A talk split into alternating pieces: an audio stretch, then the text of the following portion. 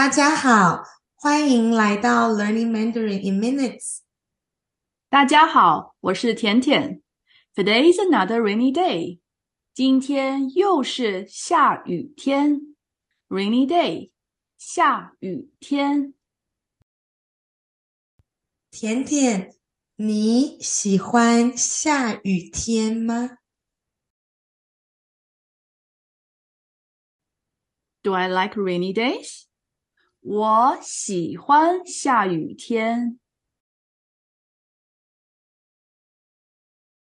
Because the sound of rain makes me feel really calm and the air is really fresh too. Oh, you know what? One of my cats likes rainy days too. 我的一只猫也喜欢下雨天。哦，真的吗？ 真的。But the other cat doesn't like rainy days. 可是另一只猫不喜欢下雨天。Because he's scared of the sound. 哦，他害怕下雨天。 I guess cats could be very different, just like not all people like rain. Yeah. And the one who likes rainy days will sit by the window and count people walking by.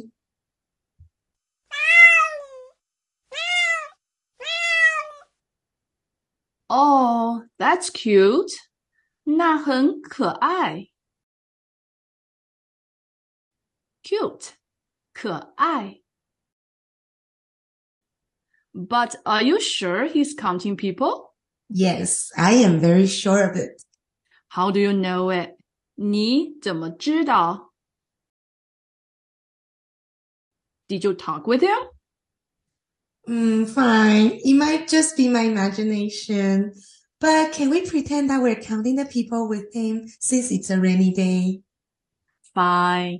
Only because I'm a nice person. 我是好人。 是的，We all know that you are a nice person. 你是好人。是的。okay, everyone. Do you still uh, remember how to say numbers from one to five? Yes.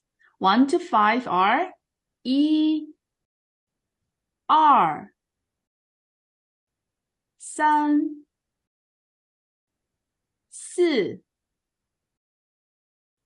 五、一、二、三、四、五。Next, how do we say person or people? Person or people is 人。 人 Oh, I got it now. So if one is E and person is 人, then one person will be 一人. Correct? Mm, not exactly correct. Huh? Why? 为什么? um, because when we count people, objects, items, animals, etc., we need to add a measure word. Just like you would say a cup of coffee. The cup is the measure word. I see. So do we need to add a measure word for all the nouns? Exactly. Ah. Then which measure word should we use for counting people? To count people or objects, we can use 个 which is the most frequent used measure word. Um, besides people, we can also use "个" to count fruits, food, and many other objects. We simply put "个" after the number. So one person would be 一个人. I see. One person 一个人。Then two people will be 二个人。Three people，三个人。Four people，四个人。And lastly, five people. 五个人 ，right? Mm, excellent. Except when counting two items, it's a little different. Huh? Again? Why? 为什么? This is an exception. Um, we need to change two, er, to 两 when we're counting the quantity of two.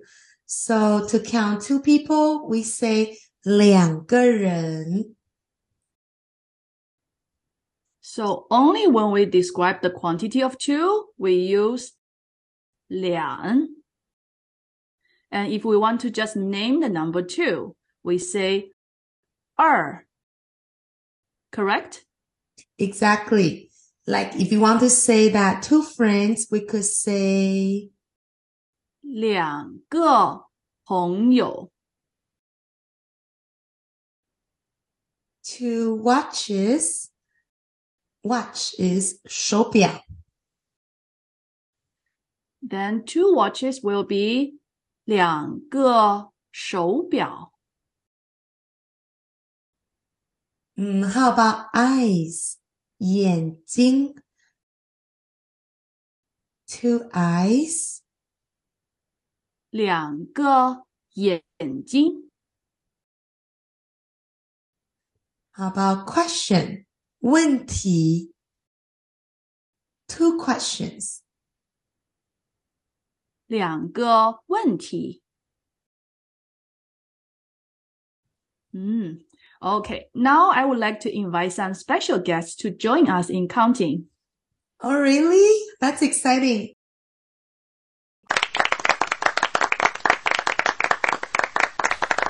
大家好， 我们是小天才。小天才 Little Genius，你们好。Let's get started.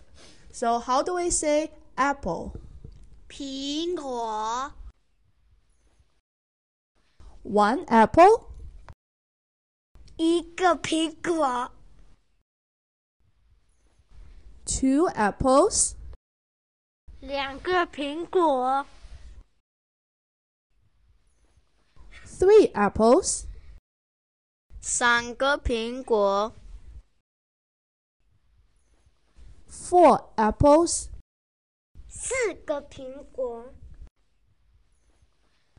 five apples. 五个苹果。 Thank you, you guys are awesome. 谢谢，你们很棒。你们很棒。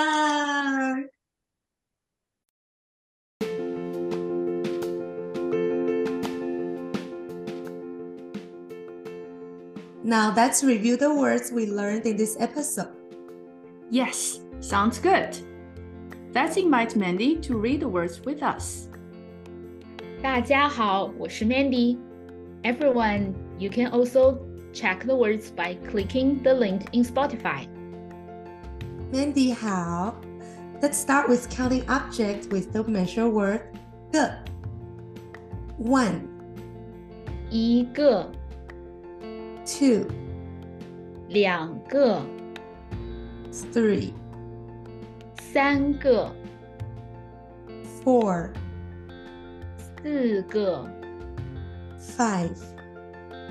五个、 Here are some other vocabularies we mentioned in this episode. Rainy day, 下雨天。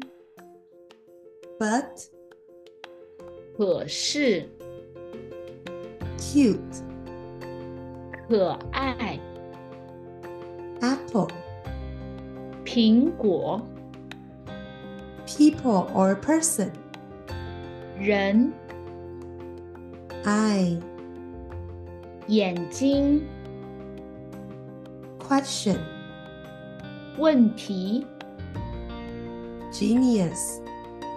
天才。 In our Q&A today, can you count something that you have at home? Don't forget to add measure word. Thank you for uh, tuning in and practicing with us. Let us know what you think about this episode. We love to hear from you. See you next time，下次再见。下次再见。